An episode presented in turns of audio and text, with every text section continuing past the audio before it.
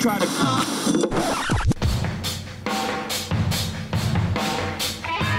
Fora da caixa. Fala galera, sejam bem-vindos ao episódio número 5 do episódio Fora da Caixa, o podcast com foco em ideias de investimento fora do comum na Bolsa de Valores. Meu nome é Murilo Breder, sou analista de ações da Levante Ideias de Investimento e hoje nosso convidado é totalmente diferente dos últimos, né? A gente sempre trouxe aqui um gestor e dessa vez é um executivo de uma empresa específica. Vou fazer um pouquinho a mais de suspense. Primeiro aqui, deixa eu apresentar o meu amigo e colega de profissão, Eduardo Guimarães, especialista em ações da Levante, figurinha carimbada aqui nos podcasts Fora da Caixa.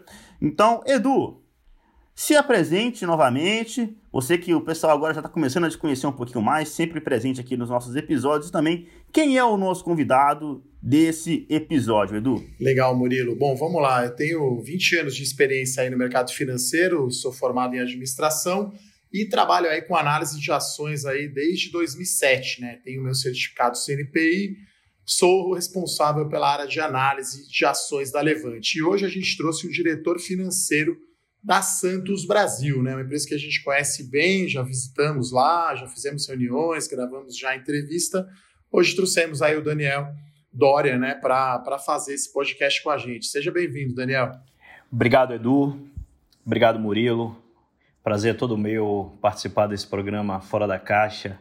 A gente já bateu um papo numa outra oportunidade na Levante e foi super, super bem sucedido. A gente levou um pouco do case Santos Brasil para a base de, de ouvintes, para a audiência da, do Levante, dos assinantes da Levante. E só muito prazer de, de novo poder representar Santos Brasil agora no podcast Fora da Caixa. Acho que a gente tem uma boa oportunidade de de novo fazer aqui um grande, um grande episódio.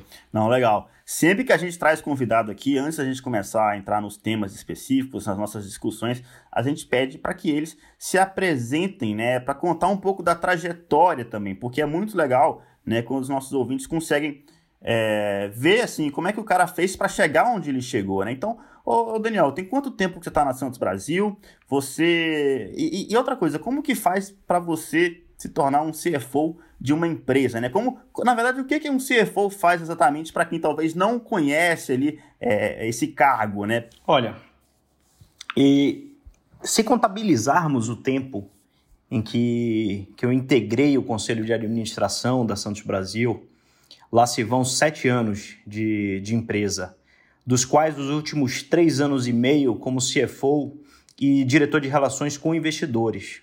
Essa é a minha primeira experiência como, como CFO e eu te digo assim que já é uma grande, uma grande escola. Ah, como faz para chegar lá? Olha, eu acho que qualquer um diria que o manual básico é conhecer finanças, ter um elevado grau de prudência, porque no fim do dia o CFO é o guardião dos recursos da empresa. E, via de regra, a empresa morre pelo caixa, né?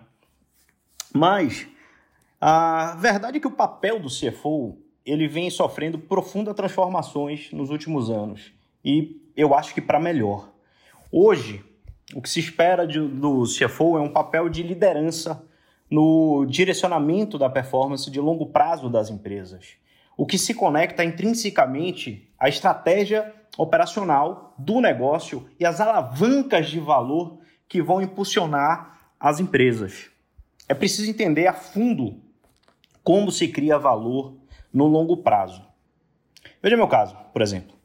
Uh, além das atividades financeiras clássicas, como tesouraria, controladoria, na Santos Brasil eu lidero as áreas de tecnologia, RH, M&A e jurídico, além de relações com investidores. Quer dizer, se você pensar, o CFO do futuro ele precisa flexionar diferentes músculos. As de novo, indo aqui um pouco para minha experiência. Minha experiência em private equity me deu uma base sólida em finanças, um bom relacionamento com o mercado financeiro. No fundo, se eu buscasse resumir como eu cheguei aqui e o que eu faço hoje, eu diria apenas que eu sou um executivo que, na maioria das vezes, toma boas decisões e que busca se cercar do melhor time possível para garantir a excelência na execução e, com isso, ter as melhores chances a seu favor. É menos finanças e mais gestão aplicada. Tem uma frase muito boa do Tom Murphy, que é, foi o cérebro por trás da, do conglomerado de, de mídia Capital Cities ABC. E ele tinha uma frase que eu acho que resume bem assim. Ele falava: The business of business is a lot of little decisions every day mixed up with a few big decisions. Eu acho que é, é, é isso que a gente faz no, no nosso dia a dia. Acho que vale, nesse caso aí, apertar a tecla SAP aí para os nossos ouvintes, né? Então, o CFO quer dizer Chief Financial Officer, quer dizer que é o diretor financeiro, né? Que é, que é, que é o chefe aí que cuida de todas essas áreas que o Daniel explicou, né? Então, realmente é a área mais importante aí, mais vital da companhia. Né? E M&A quer dizer fusões aquisições. Então, se a Santos Brasil for comprar uma outra empresa, uma área lá que cuida disso para avaliar possíveis vendas de ativo, a gente pode falar aqui na nossa conversa, né, os outros terminais. E Private Equity é como se fosse uma empresa ainda antes de ser capital aberto. Né? Então, a empresa antes de ser capital aberto é, é Private Equity, só para explicar aí para o pessoal, né, Daniel e Murilo. Não, legal. É bom saber de todo esse histórico, de todo esse currículo, porque a gente vai entrar muito a fundo né, no case aqui de Santos Brasil. Esse é o propósito desse episódio. E normalmente né, a gente faz um destaque da semana um pouco mais macro, e aí, mas hoje, né, aproveitando a presença aqui do Daniel Doria, o destaque da semana é especificamente de Santos Brasil. Esse é o bloco Destaques da Semana. Destaques da semana.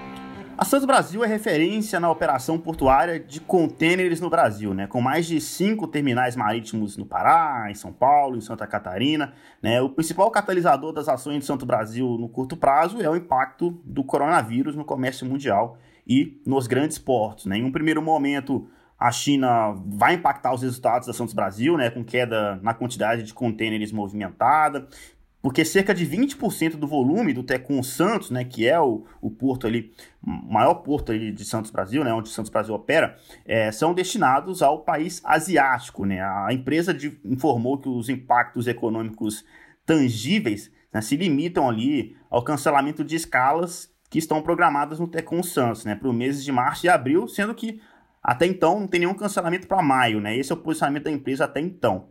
E a companhia estima que né, vai ter uma redução ali de volumes no terminal, um alcance ali de 6 mil a 8 mil contêineres, né, fruto desses cancelamentos informados. Entretanto, aí sim que entra a presença do Dória, entra toda é o, que movimenta ali o case em cima de Santos Brasil recentemente. A gente tem o fechamento das fronteiras ali nos países da Europa também, né? Não era só a China, antes era só a China, agora tem a Europa também no meio né, da história. O impacto não vai ficar limitado à China. Santos Brasil possui uma rota para o norte da Europa também, né? Você tem grandes portos ali, né, de Roterdã, Hamburgo, né, que representa 25% a 30% né, de todo o volume de contêineres movimentados no Tecum Santos. Né? E no ano, né, até 30 de março ali, as ações de Santos Brasil já acumulam uma queda ali de 40% contra cerca de 35% do Ibovespa. Será que o navio naufragou? Essa é a pergunta que a gente tem para fazer aqui para o Daniel Dória. Muitas pessoas ali. É um papel que ficou pegando um pouco mais de popularidade com os últimos meses. Então hoje tem muita gente ali já comprada em Santos Brasil e com esse receio, né? O papel chegou a atingir quase 8,50, né? Agora está em cerca ali de R$ reais e tá, não tem como não falar que não tá um pouco ali no olho do furacão, né? Dória, o que mudou no cotidiano operacional da empresa com a chegada ali do novo coronavírus? Como é que a empresa se adaptou? Quais foram as ações que a empresa fez ali para proteger os funcionários no Tecum Santos? Tá o operacional da empresa tá normal, tá funcionando normalmente ou teve que ter alguma adaptação? Olha, a, no, a nossa atuação ela foi imediata e focada em dois objetivos principais. Primeiro, preservar a saúde e a segurança de nossos funcionários. Segundo, buscar assegurar a continuidade de nossas operações, que até hoje continuam operando em plena é, regularidade. Então, destrinchando isso, Na Santos Brasil, a gente acabou trabalhando fortemente em quatro pilares: higiene extrema nas, nas unidades operacionais, distanciamento e segurança das pessoas que trabalham na operação e nas áreas administrativas e de apoio, colocamos mais de 400 funcionários trabalhando remotamente, em home office. Inclusive eu aqui, falando com vocês, estou fazendo de, de minha residência. Fizemos também um isolamento dos grupos de risco e das pessoas com suspeita de contaminação. E, por último, implementamos agora teste por meio de termômetro laser em todos os funcionários e terceiros que circulam nas nossas unidades de, de negócio. O que aconteceu? Essas ações foram bem implementadas, todos os terminais estão operando, como eu falei, normalmente, com o mesmo nível de serviço e uma produtividade elevada. Não, legal. E, e, recentemente a gente teve uma notícia de que a China reabriu né, o comércio. É, vocês já têm alguma, enfim, perceberam isso também? Já tem, enfim, alguma volta da demanda chinesa ali para, enfim, para maio, né? Olha, é, quando a gente olha para a China, os sinais mostram recuperação. As escalas portuárias estão voltando aos mesmos níveis de 2019 nos portos chineses. E também foi divulgado, divulgado essa semana o PMI, que mostra uma expansão em março. Considerando que a China é o mercado mais importante para a indústria de shipping no mundo, a indústria é, é, marítima, isso reforça a ideia de que o combate ao coronavírus e os estímulos econômicos podem estar ganhando tração por lá. No fundo, mesmo no, no, no, no, epicentro da crise do coronavírus na China, nenhum porto relevante ficou fechado por causa do surto. O que aconteceu foram os portos ficaram congestionados na medida em que o país entrou em lockdown para conter a epidemia. Então, containers acabaram deixando de ser retirados dos terminais ou deslocados das fábricas para serem exportados via porto. O que, que eu quero dizer com isso? Ah, o problema não foi no porto em si. Quando a gente olha para a China, o que vimos foi um choque de oferta na ponta da produção, mas não um lockdown dos terminais portuários. Então, na verdade, Daniel, eu ia perguntar, Murilo, se foi uma questão é, de fluxo, você diz temporária, e, e, agora como que estaria essa situação? Né? Vocês soltaram o comunicado dizendo que teve ali três viagens canceladas em março, com três outras três viagens em abril, mais ou menos 8 mil containers, né? não é muito relevante para o volume lá do Tecon Santos. Como que você está vendo agora lá essa operação, esse congestionamento, vamos chamar assim, lá nos portos, né? Porque acho que essa é a grande dúvida que todo mundo tem, que a resposta é difícil, claro, quando que as coisas vão se normalizar na China. Né? Olha, o que está acontecendo na, na, na, China, olhando para Porto e, ao mesmo tempo, a produção é, nas fábricas retomando, ainda que não na sua plenitude, você começa a ver, na verdade, um, um grande fluxo, como você bem colocou, de exportação, reposicionamento também de contêineres vazios, certo? Para que, por exemplo, o Brasil possa colocar seus alimentos, é, soja, carne congelada, etc., dentro dos contêineres e exportar é, para a China. Esse fluxo começa a se normalizar é, é na China. É, você, basta ver que, assim, de novo, a, a, as escalas, que é um bom indicador é, de atividade portuária, as escalas nos portos, eles estão retomando níveis parecidos com os de 2019. Vou pegar agora, é, por exemplo, março. É, tivemos cinco escalas é, é canceladas, mas logo que a China começou a desobstruir os portos, o, o nosso volume agora em março fechou ontem, dia 31, é, ultrapassou 85 mil contêineres em março. Isso mostra o quê? Crescimento ano contra ano. Então, note que, que a gente ainda não está é, é, sentindo, assim, no, no volume, é, um efeito tão nefasto quando você olha outros setores da economia, alguns completamente é, é, é, parados. Então, o que deve acontecer quando você olha assim para Santos Brasil, para o setor portuário? É possível que a gente veja um, um eu não vou chamar de pico, mas um, um, um, volume ainda razoavelmente elevado à medida que, que os portos chineses descongestionam, tá? O que, que pode acontecer, Eduardo? Ah, na China houve um choque de oferta, certo? As fábricas pararam. O que pode estar acontecendo agora, quando a gente olha para o resto do mundo, agora vai ser saber. Bom, teremos então um choque de demanda à medida em que Estados Unidos e, e Europa desacelerem? É possível. No momento, março, iniciando abril, nós não conseguimos ainda ter essa visibilidade. Acho que está todo mundo navegando é, essa crise com visibilidade baixa. E outra coisa, né? Até mudando, a gente falou um pouco aqui de, de rotas, né? É, mas a, além disso, né, a, a, tem uma, uma obra de extensão e reforço ali no cais ocorrendo agora, né? É, você poderia comentar um pouco mais sobre ela? Como é que está a expectativa de conclusão dessa obra, ainda mais agora, né, no meio de toda essa, essa paralisação ali do coronavírus? Que impacto que essa obra, quando ela estiver finalizada ali, pode trazer para a companhia? É, perfeito. Se você me permitir, Murilo, só para, como eu acabei colocando aqui um pouco de luz sobre a Europa e Estados Unidos, eu, e eu já entro nessa questão do, do, do investimento é, no Tecon Santos, é, quando a gente olha também, assim, de novo, eu estou olhando Porto, tá? Quando a gente olha Porto, os portos na Europa, nos Estados Unidos, eles continuam abertos, eles continuam operando.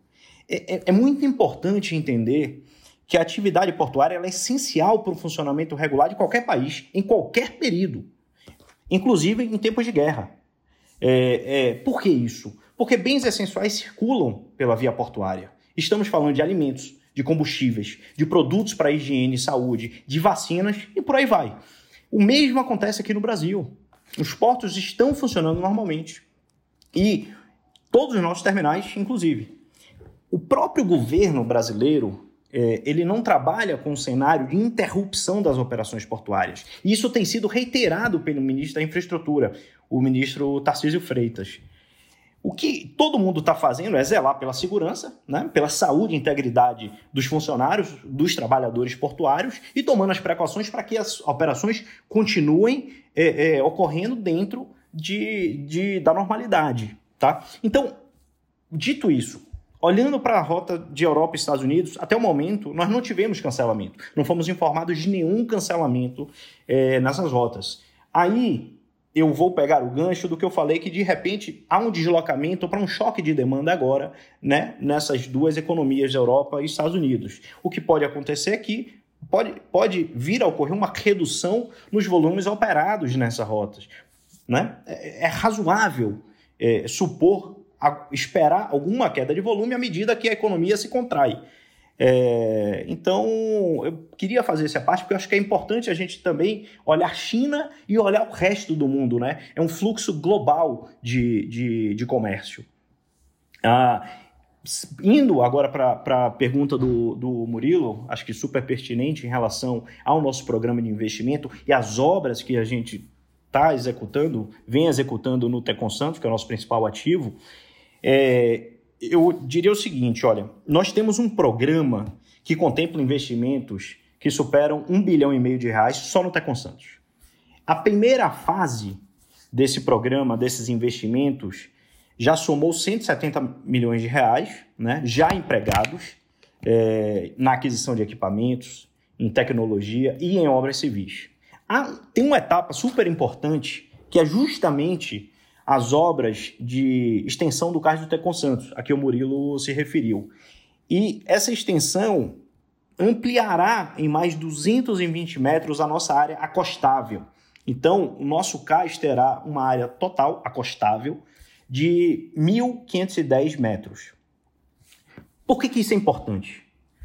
Porque ela, ela se tratou a importância dela se traduz na capacidade do nosso terminal receber simultaneamente até três navios de 366 metros. Essa é a nova classe de embarcações que devem começar a escalar o Porto de Santos no médio prazo. Com os novos guindastes de cais, esses já recebemos em fevereiro de desse ano, a gente vai ficar numa posição competitiva única no Porto de Santos, com altíssima produtividade e uma capacidade de subir o nível do serviço prestado, ao mesmo tempo que reduzimos os custos, que, que reduziríamos custos na, na operação. E aí eu vou te dar até uma notícia aqui, viu, de em primeira mão. Nessa semana, nós demos uma ordem de serviço para começar também as obras de aprofundamento do Cais do, Santo, do, do, Cais do Tecon Santos, nivelando a profundidade máxima para 16 metros em toda a extensão. Essas obras vão ocorrer em paralelo com a, com a de extensão do cais e vão demandar mais uns 100 milhões de reais em investimentos. A nossa expectativa é de concluir essas duas frentes de trabalho em meados de 2021. Daniel, e, e as obras são afetadas pelo, eventualmente, atrasar a obra por conta do coronavírus? Há menos gente trabalhando, tem que fazer mais devagar? É, no caso do canal, tem que ser talvez o pessoal lá da Codesp, como que é, né? Atrasou, como que está essa questão? O canal, é, a, o que a Codesp faz é dragagem. O que nós estamos fazendo é um aprofundamento nos nossos berços. Então essa é uma obra nossa, contemplada no nosso plano de investimento. Ah, elas estão acontecendo.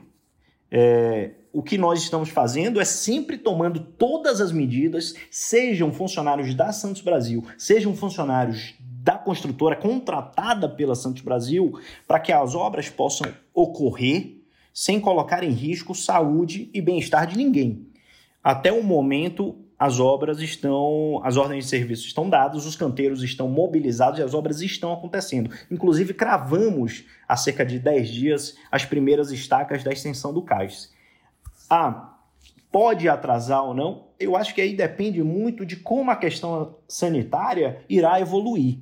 Do mesmo jeito que nós temos tomado as precauções para que as operações da Santos Brasil é, se mantenham ativas, o mesmo estamos fazendo na parte da, das obras. Qual é a previsão de, de término da, da, da obra? Essa, a obra de extensão do cais deve levar 18 meses e a de aprofundamento do cais cerca de 15 meses.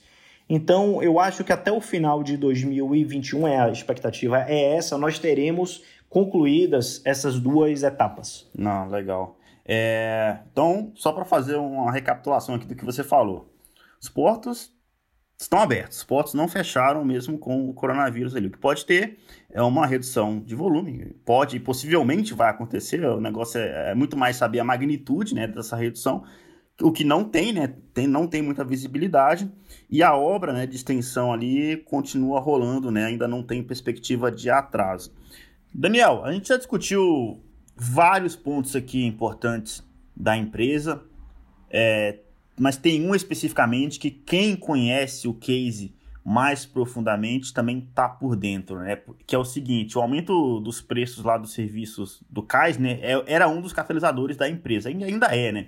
A empresa tem um grande contrato aí com, a, com o armador Maersk Hamburg Sud, né? Para quem não conhece, para quem não é do litoral, né? Se pesquisar no Google aí, vai ver o container e vai lembrar da empresa que eu estou falando. É, o nome é complicado, mas digita no Google aí que você vai achar o container e vai lembrar. E esse tal contrato aí representa 70% do volume de containers no Tecon Santos. A tese antes dessa virada econômica, né, era de que esse aumento no volume no Porto de Santos aumentaria a, a utilização da capacidade instalada, que seria melhorar a racionalidade dos preços ali por parte dos participantes do mercado. Né? Dessa forma, Santos Brasil estaria bem posicionado ali para negociar um aumento de preço já no seu contrato com a, com a Maersk, né? Ainda no decorrer de 2020, apesar de que o contrato ele não encerra em 2020, né? Mas aí agora aconteceu toda essa situação ali do coronavírus, esse impacto no volume, como que tá essa negociação com a Maersk? Vocês já chegaram a conversar alguma coisa com eles? Ou, enfim, não tem nada definido é... ainda? Eu acho que como você, você, você bem, bem pontuou, esse é um contrato importante, relevante para Santos Brasil. Ele vence em, no final de maio, março de 2021, então tem alguma estrada aí é, pela frente, né? A negociação em si, ela não tem uma data para começar. É claro que se a gente tiver 31 de março de 2021 como termo final do contrato, é natural que tratativas se inicie né, em algum momento antes disso. É, eu acho que nós precisamos é, passar é, essa fase agora de pouca visibilidade, previsibilidade, in, muita imprevisibilidade, né? muita, muita incerteza trazida pelo coronavírus. Eu acho que está todo mundo é, no modo de olhar para dentro das suas casas e tentar ver como é que sai, como é que sai dessa crise e agora mantendo as operações é, funcionando. Então, eu acho que se a gente fosse falar aqui de uma negociação, acho que ela vai acontecer é, eu deixa, diria que natural seria acontecer no segundo semestre, e nós estamos olhando para essa negociação, é, apesar de toda a instabilidade do momento, né, da crise aí do, do coronavírus, a gente está olhando ela num espectro muito mais longo, né, de muito mais longo prazo. É, nós temos um, um serviço é, que calha muito bem com as necessidades da, da Maersk. Nós oferecemos para ela um nível muito elevado de serviço, uh, uma capacidade é, grande para ser ofertada no Porto de Santos a um preço muito competitivo e atrativo para a Maersk. Então, eu, há aí uma relação de interdependência, se a gente puder colocar dessa forma. A Maersk é muito importante para nós como clientes e eu acho que a Santos Brasil é, igualmente importante para ela para uma prestação no nível de serviço que ela demanda. Entendi. E aí, é... enfim, feita aí essa explicação sobre a, esse contrato super importante, né? Um outro ponto aqui que também é muito importante a gente comentar é esse cenário todo do coronavírus, né? O governo está tomando algumas atitudes, né? Principalmente através do Ministério da Saúde, Ministério é, da Economia, e no caso de Santos Brasil, o, é diretamente afetado ali pela atuação do Ministério da Infraestrutura, comandado ali pelo grande ministro Tarcísio. Como que é, é as atitudes ali do, do, Ministério da Infraestrutura podem impulsionar ali é, as atividades da, da companhia? Porque até pouco tempo atrás ainda se discutia a privatização da Codesp, né, que era um dos gatilhos ali que poderia, é, enfim, fazer a Santos Brasil valorizar ainda mais. Agora, com todo esse, esse movimento aqui agora de... Movimento não, pelo contrário, né? Paralisação né, por causa do coronavírus. Como que ficou essa possível privatização da Codesp, enfim, foi paralisada, postergada, tem alguma previsão disso voltar à discussão, voltar ao, pipe, ao pipeline, como dizem? Olha, a, apesar de, da paralisação em muitos setores, eu, eu tenho sempre lembrado que o Porto não para. O Porto não parou e o Porto não vai parar. É, agora, indo para o Ministério da Infraestrutura, o, o, Ministério e aí a equipe e o, e o ministro Tarcísio têm mostrado muita visão né, ao conduzir o setor portuário em direção a maior flexibilização e modernização da regulação, do arcabouço regulatório até então muito travado para o nosso setor. E isso acontecendo certamente vai atrair mais capital produtivo para o setor.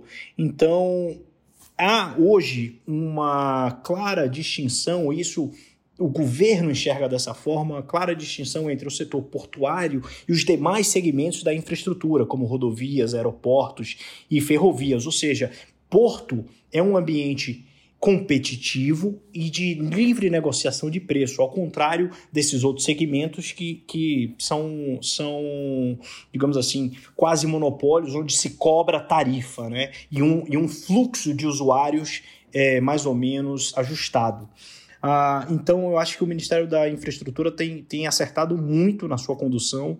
É, outros nomes, como do secretário nacional de planejamento, acho que o Diogo Piloni acho que merece ser, ser lembrado, e também o do Casemiro Tércio, que hoje é o presidente da Santos Sport Authority, que é a, a nova denominação da Codesp. Eu acho que o plano de privatização não acho, não, não foi abandonado, eu tenho certeza que não foi abandonado, e ele vai acontecer em algum momento, né? Só que o que essa administração está fazendo, eu acho que acertadamente, eles estão buscando sanear a Codesp, né? Reduzir passivos, aumentar receitas, a, a, a elevar, atrair mais visibilidade para o Porto de Santos e com isso valorizar a própria Codesp. Então, essa etapa ou essas etapas, elas não excluem o fim perseguido, se, se for ele, a privatização. E Daniel, muito bacana todo esse papo ali qualitativo, né, sobre Santos Brasil, que é super importante discutir, mas tem uma pergunta quantitativa que não tem como a gente não falar dela, né? Tava até falando com o Edu aqui é, antes da gravação, né, discutindo em tempos de crise, né, caixa é rei, né? Então é importante a empresa ter caixa nesse momento. Como que tá a situação de Santos Brasil? Em relação ali, principalmente às dívidas nos próximos 12 meses ali? Como é que está a situação para enfrentar esse período ali que vem pela frente que apenas começou aparentemente, né? A Santos Brasil fez bem a sua lição de casa. Né? É, nós encerramos 2019 com endividamento líquido de apenas 11 milhões de reais, um saldo de caixa de 425 milhões de reais o que leva a relação dívida líquida EBITDA para próximo de zero. É, esse, esses grandes números do fechamento de 2019 são similares aos números atuais, então os indicadores continuam sólidos, tal como estavam ao final de 2019. Lá atrás, eu entendo que a gente aproveitou o mercado de crédito privado é, aquecido, né? Ali, aquela, aquela boa janela que apareceu em 2019. Melhoramos o perfil do nosso endividamento, reduzimos as taxas é, é, pagas e alongamos prazo. Então, o nosso prazo médio de vencimento hoje é de seis anos e meio, que é longo quando a gente olha para o Brasil. E olhando especificamente aí para o ano de 2020, entre amortização e juros, nossos vencimentos não superam 50 milhões de reais. Em resumo, quando você olha a, a posição hoje de caixa da companhia e o perfil dessa dívida, eu te diria que o nossa, nossa fortaleza aqui ela está bem guarnecida, mesmo se vier aí um, um forte e, e, longo, até mesmo longo inverno. Bom, Daniel, tem uma pergunta agora sobre os investimentos. Né? Então, você falou no, na primeira parte do programa né, da expansão das obras civis lá no Tecon Santos. Então, quanto que já foi gasto né, nesse projeto de investimento e qual que é a previsão de desembolso da companhia para esse ano, né? E se teria a possibilidade de, eventualmente, como algumas empresas fizeram, adiar eventualmente esse desembolso do investimento enquanto a situação do coronavírus, principalmente no mercado de crédito, aí não se normalizar? Olha, para falar de investimentos, eu tenho que dizer o seguinte: que a nossa cabeça ela continua a mesma em relação aos fundamentos do, do nosso negócio. Né? Claro que há uma, uma crise é, sanitária que nos parece, pelo menos o consenso se forma no sentido de ser uma crise temporária, ninguém sabe ao certo a duração, mas o a parte sanitária ela deve ser contornada é, num prazo não tão longo assim e vão ficar né, os efeitos econômicos é, dessa crise que já se apresenta no, no horizonte.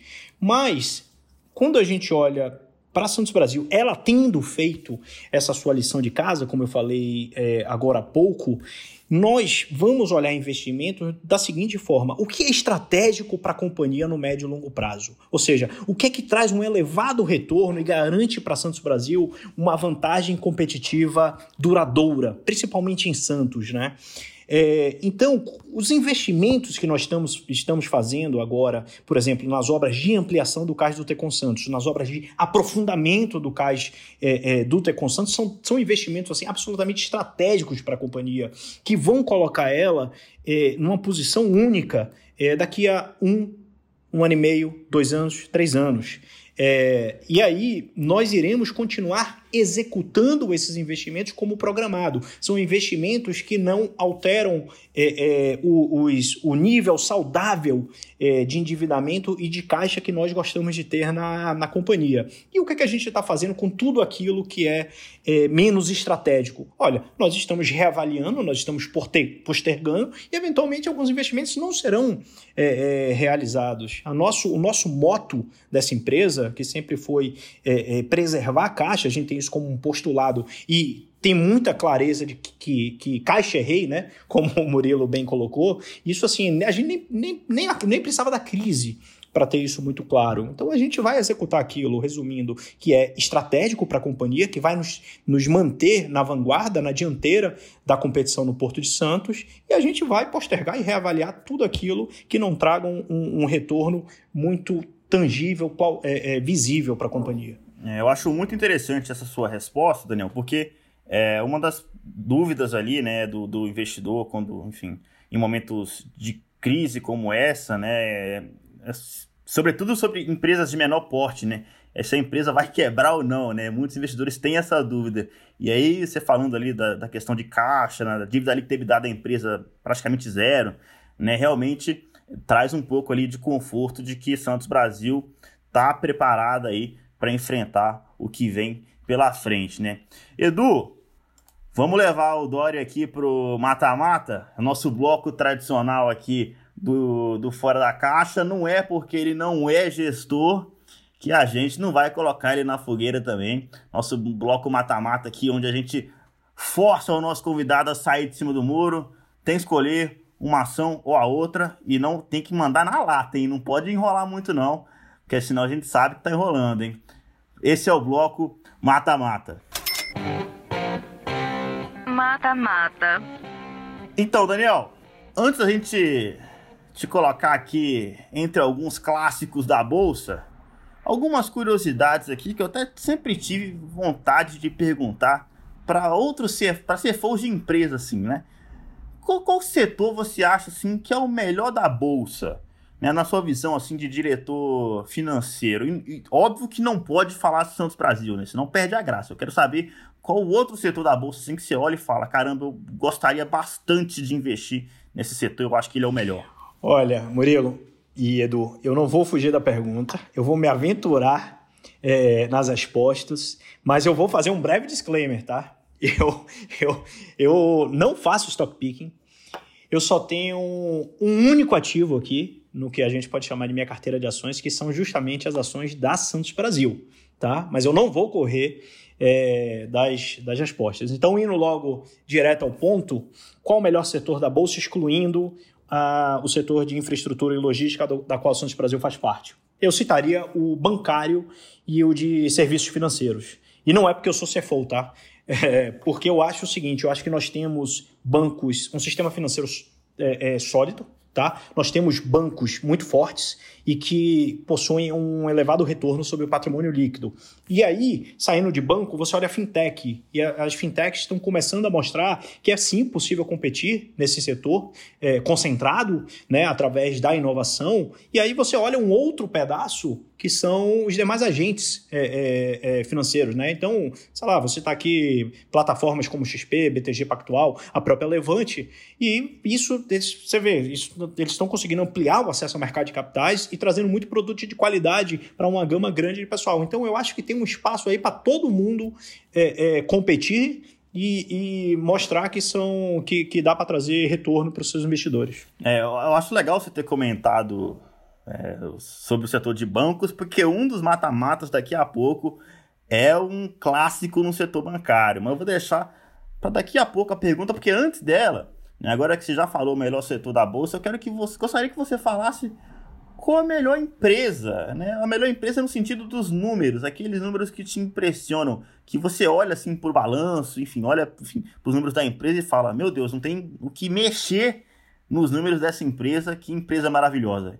Que empresa que é essa, Daniel? Eu gosto do, do case da, da VEG. É, não estou muito por dentro dos números, então nem sei se é uma boa oportunidade ou não de compra, mas eu acho que a VEG ela é uma empresa brasileira, né, que se destaca mundialmente. Ela é líder em um setor altamente competitivo. Ela é inovadora e as finanças são super bem organizadas. Então eu acho que ela tem também aí um intangível bom para o empresariado brasileiro, né? No empresariado brasileiro, no sentido de, pô, dá para a gente vencer além das fronteiras e se destacar no mapa global. Ah, legal. E aí agora sim, vamos falar de bancos. Mata-mata agora. De novo, lembrando, não vale ficar em cima do muro não. Você falou que gosta do setor bancário, mas aí eu quero saber. Banco do Brasil, um, talvez ali o que a gente está falando, o banco mais, banco estatal mais barato que tem possivelmente hoje, ou Itaú, que é o banco privado ali hoje, melhor nível de serviço. Qual dos dois cases ali você acha que é o melhor banco para se investir hoje? Eu ficaria com o Itaú. Eu acho que o agente privado ele tem sempre mais agilidade é, é, e condições de se movimentar e se transformar mais rapidamente.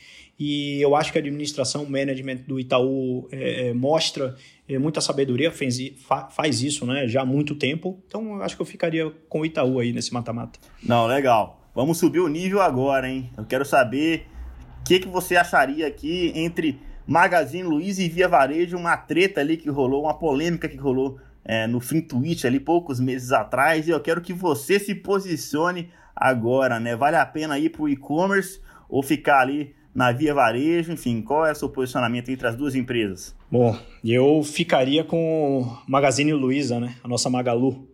É, eu acho o seguinte, eu acho que a Magazine Luiza ela já fez um management turnaround bem sucedido e ela apontou para a direção da, do marketplace, das plataformas há mais tempo. Eu acho que ela está melhor posicionada. O case da Via Varejo, me parece, olhando de longe, ele está também ancorado num management turnaround, só que o problema é que tem uma crise que apareceu aí sem precedentes, né? E que ninguém sabe qual é o desfecho dela. Então é muito, é sempre mais difícil você fazer é, turnaround é, de gestão quando eventos extraordinários estão acontecendo. Então, eu, eu seria mais cauteloso e iria aqui na, na Magazine Luiza. Daniel, pondo, pondo mais uma pimenta aí nessa discussão, né? A gente viu que recentemente, lá na Via Varejo, né, a XP Gestão, que tinha participação grande, reduziu pela metade, né? Você, como CFO da Santos Brasil, como que a empresa lida, né? Porque o mercado pode achar que agora é muito risco, só porque uma grande gestora reduziu a participação na empresa, mas pode ser uma coisa do, da própria carteira deles e do risco total, né? Como lidar com essa notícia, né, é, de um grande fundo reduzir participação na ação da sua empresa? Eu acho que a gente tem que ver da seguinte forma. Primeiro, eu acho que a comunicação ela tem que ser muito transparente com o mercado. E eu acho que isso faz toda a diferença tá? Seja de quem está reduzindo a posição, seja da companhia. Tem que ser transparente. É, o mercado, você tem que, é, você tem que construir uma pilha de crédito, né, de credibilidade. É, então, é, é eu acho que o ponto principal é a questão da comunicação. A, a Santos Brasil, ela já teve também alguns investidores assim é, é tido como âncoras, né, ultra, gestoras assim, ultra renomadas, que diminuíram posição e nem por isso a nossa ação foi, foi afetada pelo movimento, né? É, eu acho que a gente tem que olhar também sobre outra coisa. Sempre que alguém vende posição, pode ter um outro gestor é, igualmente é, é, competente tomando o lugar nessa posição. Né? Negócio só sai quando pessoas fazem contas diferentes. Então alguém está fazendo uma conta aqui numa ponta e tem outro cara igualmente competente fazendo uma conta um pouquinho diferente ou enxergando um ângulo que, que dá uma oportunidade de, de tomar essa posição a um preço que ele considera razoável. Eu, ter, eu faria essa leitura, né? Todos nós todas as empresas de capital aberto estão sujeitas a, a, a variações na sua base acionária. Eu acho que isso é, isso é saudável. O, o, o, capital ruim, o, me perdoe, é, é, é o capital. O, o, ruim é o que você que não quer, é aquele capital especulativo, né? Que vai trazer mais volatilidade ali é, para o seu papel. Mas eu acho que trocando de mão assim entre gestores é, de competências é, iguais, né, é vida que segue. Bom, foi só um parênteses aí dentro do mata-mata, Murilo. Devolvo a bola para você aí para perguntar aí outro clássico do mercado aí para o Daniel. Mas belíssima pergunta, muito obrigado pela intromissão. É sempre bom saber da visão do CFO o que acontece quando um, um, uma empresa que tem né, uma gestora ali, algum player que tem um, uma alocação grande na empresa sai. É bom perguntar, aproveitar a presença do Daniel. Belíssima pergunta, obrigado, Edu. Faça isso mais vezes, cara. Agora, o Daniel comentou aqui da reabertura da China. E aí eu tô curioso para saber o seguinte: entre Petrobras ou Vale, qual dos dois você escolhe e por quê? Porque Vale poderia pegar na veia ali um pouco, não na veia, mas pegar, se beneficiar da retomada da, reabertura da China. Ou vale a pena ali apostar na Petrobras, que realmente tem muita gente ali falando que caiu demais? Eu iria de Petrobras, né? É, não só porque é, é, caiu demais, então acho que pode ser uma boa oportunidade aí de entrada, é, mas eu acho que é, um, é, uma empresa muito sólida, né? É uma empresa que eu vejo assim até como um risco soberano de Brasil.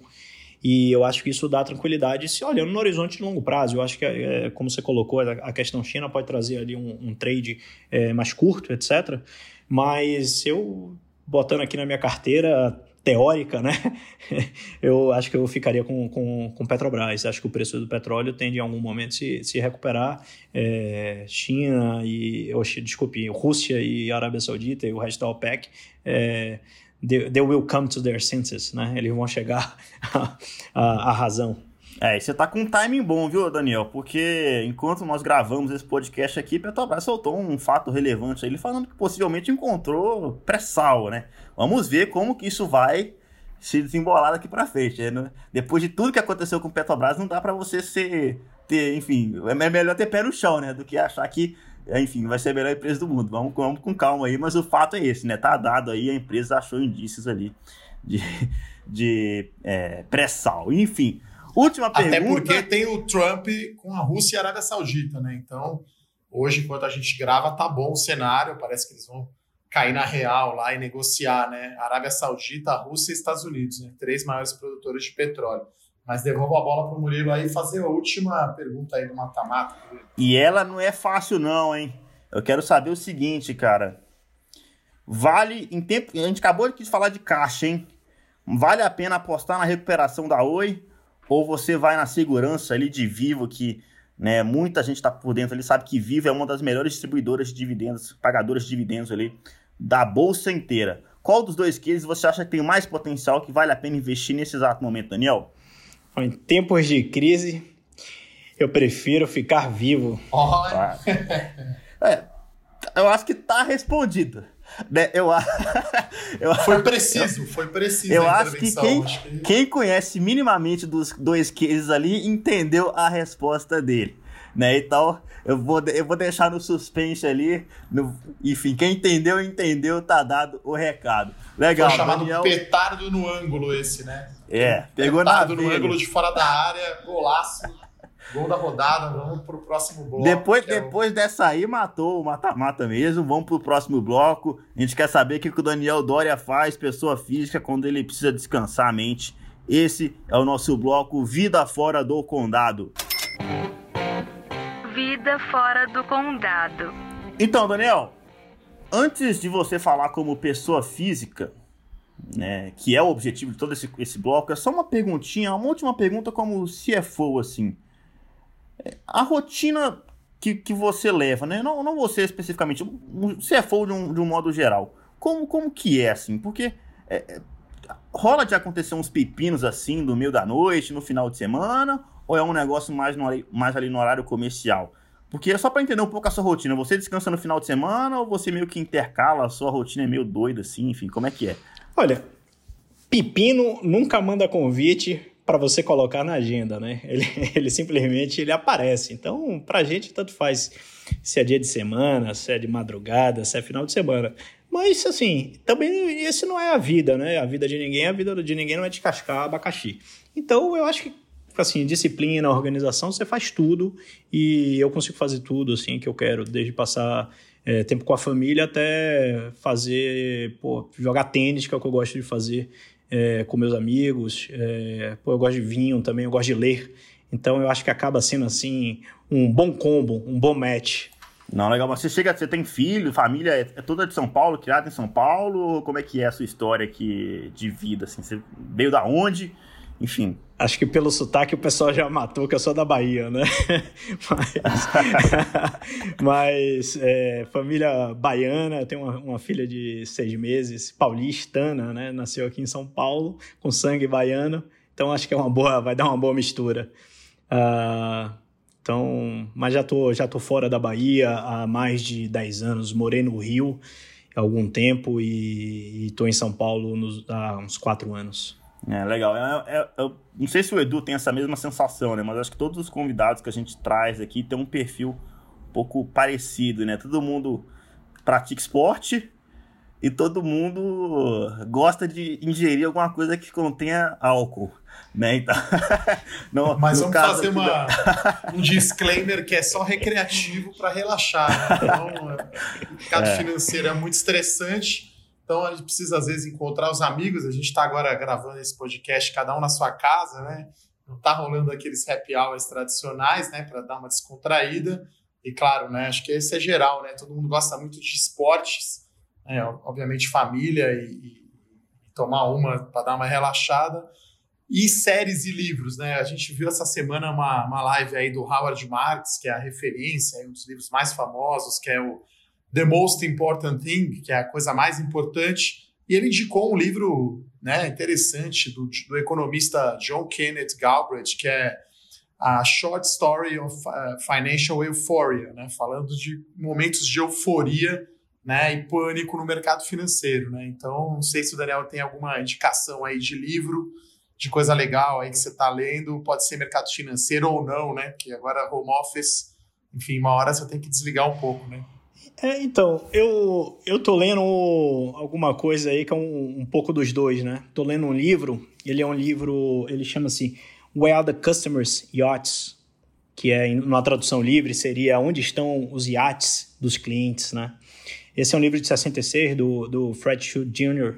E ele, ele, ele é uma boa sátira, porque o que, que ele. Da onde é que parte o título, né? O, o chega um, um, um, investidor né, em Newport em Rhode Island, nos Estados Unidos, vê assim, uma série de artes, belas embarcações, etc.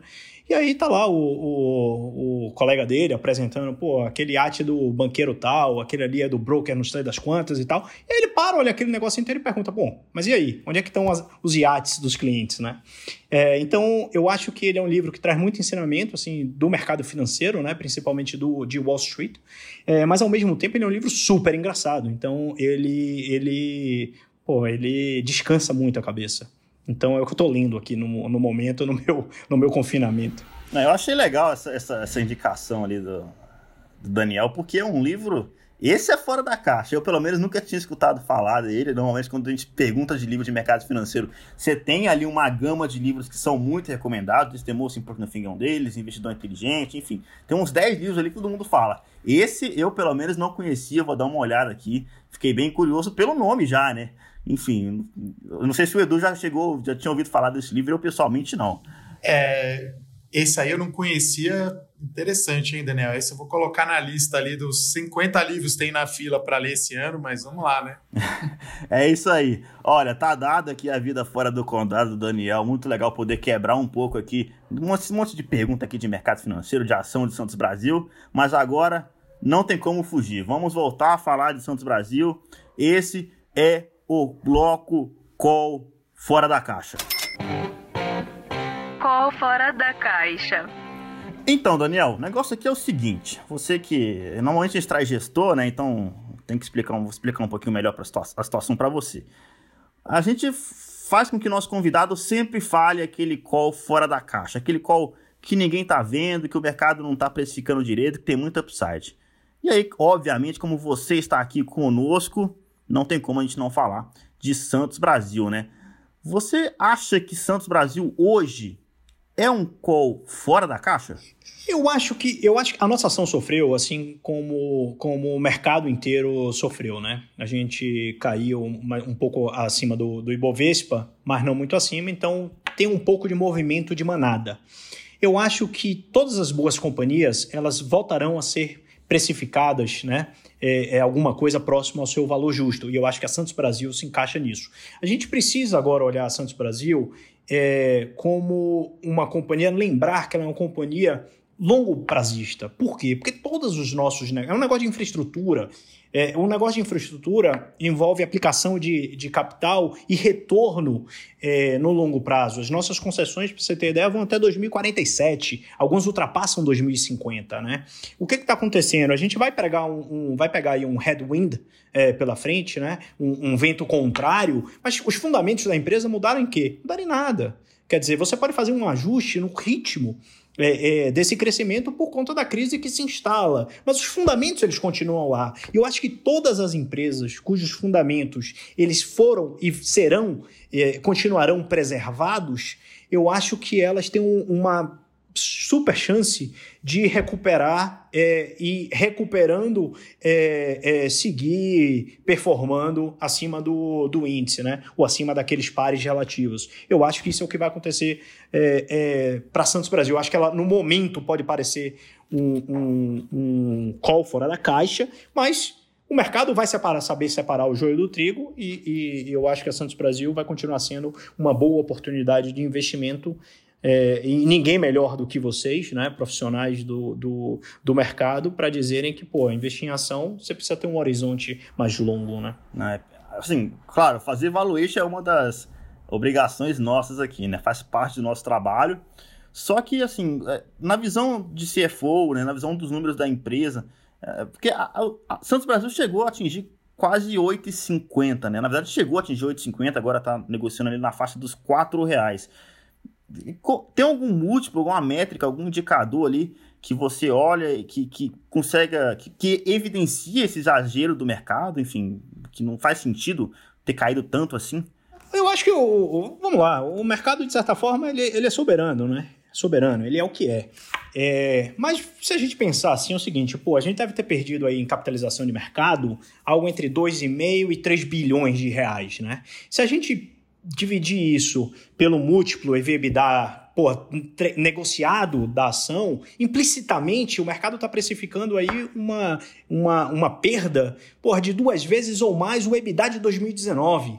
É, me parece um tanto, um tanto exagerado, né? Mas eu não quero, eu não quero dizer que eu tô, pô, Daniel tá certo, o mercado tá errado. Não é isso. É que eu acho que, assim, tá todo mundo ainda se recuperando ali da granada que foi jogada, separando os estilhaços e começando a reavaliar suas teses. Eu acho que é, é, é, essa perda de valor de mercado, que é, pô, substancial, eu acho que ela será recuperada, né?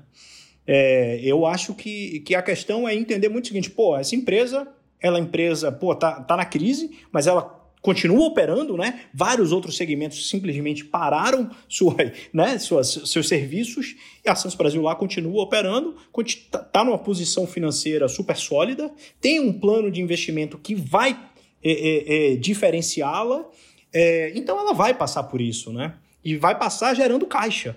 É, então eu acho que, que, que o momento só é um pouquinho de, de, de calma e de olhar, focar nos fundamentos do negócio. Uhum. Não, muito legal, assim, trazer o Daniel para falar de Santos Brasil, né? Porque uma coisa é a gente falar da empresa e uma outra coisa é o próprio própria empresa, o próprio executivo da empresa vir aqui explicar a situação, o que é está acontecendo, né? E aí, é, a gente bateu bastante aqui no lado qualitativo, no quantitativo também, discutindo ali né, a posição de caixa, perguntamos agora se né, Santos Brasil é um call fora da caixa ou não, o Dória aqui acabou de explicar, enfim, é, mercado descontando ali um valor de duas vezes o EBITDA de 2019. É, mesmo assim, Daniel, tem gente ali que comprou a ação lá em cima e agora tá com o coração doído, tá passando ali sofrimento com a ação caindo do jeito que tá, né? É, qual que é o recado final ali que você tem para quem é acionista da empresa ali e tá, enfim, passando um pouco de sufoco com isso, né? Porque Querendo ou não, é claro, todas as empresas caíram recentemente, né? Foi um seu off, uma venda generalizada, não houve quem escapasse, literalmente caiu realmente tudo, né? Mas o que, que você, aquela mensagem final que você tem para o investidor de Santos Brasil, que talvez ali por causa da queda, assustado, ele está pensando em talvez sair da posição, vender, deixar de investir na empresa? O que eu posso dizer para ele é que estamos os dois no mesmo barco. É, ninguém vai ser mais solidário com ele do que eu. Por quê? Porque antes de ser CFO da Santos Brasil, eu sou acionista da Santos Brasil. Eu tenho uma parcela relevante de meu patrimônio investida na Santos Brasil. É, então, eu tenho que. Eu tô, o que eu estou tentando fazer é tentar passar é, a tranquilidade no sentido da gestão que está sendo feita na Santos Brasil, para que ele se sinta confortável ou não com a posição que ele carrega. A decisão é pessoal. É, mas ele. Todos, todos os nossos acionistas, eu sou, antes de tudo, acionista da Santos Brasil. Eu estou nesse barco. Literalmente está no barco no longo prazo, né? Essa bola quicando aí não podia perder, é. né? Então, acho que é importante, né, Murilo, essa o Daniel falou, né? O mercado acho que olha muito curto prazo, bolsa de valores, olha trimestre, olha a cotação do home broker. E aí, né, para Santos Brasil, uma small cap na bolsa, mas que é uma empresa muito grande, maior operação, né, líder do terminal lá no Porto de Santos, de ter visão de longo prazo. Acho que essa é a minha mensagem final aí para os investidores que estão ouvindo o nosso podcast, que bolsa de valores é para visão de 3 a 5 anos, pelo menos. Então, é uma ação para você comprar agora, enfim, com essa queda, é, pode aproveitar aí a promoção, né, e, e comprar a ação muito descontada se você tem essa visão de longo prazo, o retorno vai ser muito bom lá na frente, com um risco baixo, como o Daniel explicou, uma sólida posição de caixa. Né? Então a companhia vai. É um barco aí, um navio, que, um iate, como ele falou do livro, que vai passar muito bem pelas tormentas aí as tempestades pelos mares aí da, do mundo de ações. E se você me permite, Edu, para pegar o seu gancho, eu acho que todo o mercado acionário, a Santos Brasil não vai ser diferente, gente. É um oceano, é mar revolto, é, que vai ter momentos de calmaria e vai ter momentos de ondas maiores. Mas não é uma lagoa. Claramente não é uma lagoa. Eu acho que a gente tem que ter muito essa percepção e essa consciência é, de que o mercado de ações não tem um roadmap uh, preciso, né? É. Então, legal que é o fato de você ter ações da Santos Brasil, literalmente te coloca ali né, no jogo, ali, a pele em risco mesmo. Então é legal para o investidor saber que se tem alguém ali que quer que, que quer que as ações de Santos Brasil recupere o valor, esse é o Daniel Dória, né? Tá preocupado também ali, tem ações de Santos Brasil e legal saber ouvir da boca dele que a empresa se preocupa. Claro, com o curto prazo não tem como ignorar esse momento, mas toda a visão estratégica da empresa de longo prazo continua exatamente a mesma. A empresa ali tem um futuro ali que, enfim, promete bastante coisa, né? E agora vamos seguir acompanhando aqui, ver se né, as novidades, ver como é que a obra avança ali, como é que vai funcionar essa negociação com a Maesc e principalmente, né, como é que vai decorrer é, essas próximas semanas ali de coronavírus, de paralisação. Mas enfim, um episódio bem diferente que, né, não sei se o Edu gostou do bate-papo com o Dória ali, eu achei bem diferente. A gente sempre traz algum gestor, dessa vez a gente focou bastante em Santos Brasil, que está no olho ali do furacão né, do coronavírus, e espero que nossos ouvintes tenham gostado desse episódio diferente do convencional. Edu, um último recado ali para os nossos ouvintes. Ah, numa palavra, é visão de longo prazo. E a gente é consistente acompanhando as empresas de perto, trazendo aí o Daniel, né, CFO da companhia. Então, esse é o nosso trabalho ali diário. É isso. Boa. Daniel, última mensagem ali para os seus investidores. Pô, primeiro, um meu super obrigado a vocês é, por ter é, convidado a Santos Brasil e eu estou aqui representando a Santos Brasil no Fora da Caixa. Espero ter feito é, jus né, ao programa e, e à audiência do, do programa. Então, o, pela Santos Brasil, muito obrigado. É isso aí, galera. Isso aí, pessoal. Foi muito bom, né? Muito obrigado pela presença de todos vocês. Até o próximo episódio do Fora da Caixa. Valeu, um forte abraço, até mais. Valeu, um abraço, pessoal. Até mais. Valeu. Tchau, tchau. Fora da Caixa.